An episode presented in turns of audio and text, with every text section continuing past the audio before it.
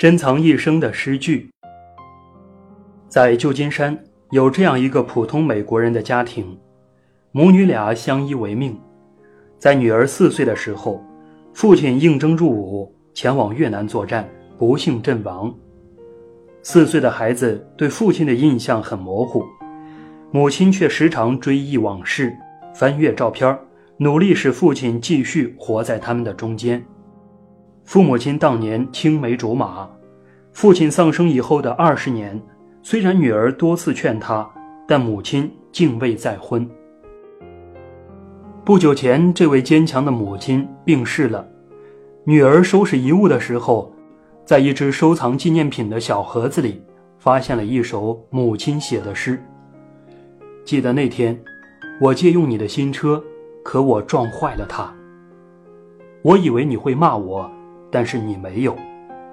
还记得那一次，我拖着你去海边，而你说那天会下雨，果然那天下雨了。我以为你会说，我告诉过你了，但你并没有。记得那一次，我向所有的男孩子挑逗，我想引你妒忌，引你发狂，而你没有。你记不记得那一次，我不经意的在你新铺的地毯上吐了满地的草莓饼？我以为你一定会厌恶我，但是你没有。记得有一回。我忘记告诉你，那个舞会是穿礼服的，而你只穿了牛仔裤。我以为你一定要向我发怒，但你却没有。是的，有许多许多的事儿，你全都没有做。你容忍我，钟爱我，保护我。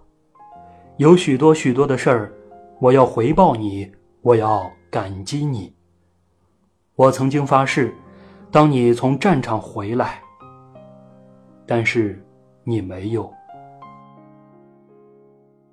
女儿几乎读不下去了，她终于知道这么多年为什么母亲能平静地面对一切，这么多年为什么一个没有父亲的女儿却感到生活照样快乐充实，因为母亲的心中始终珍藏着一个美丽的童话。